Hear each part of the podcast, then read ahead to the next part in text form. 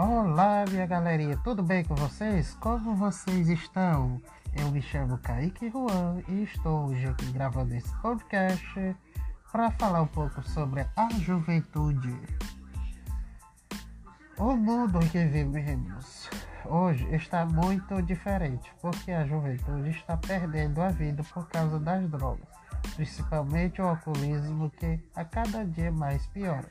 Jovens com apenas 12 a 14 anos de idade vivem dependendo de, da maconha para sobreviver, deixando os estudos, a família para trás, para seguir um caminho, um caminho sem volta. Queremos um país onde todos possam viver sem o álcool e sem as drogas.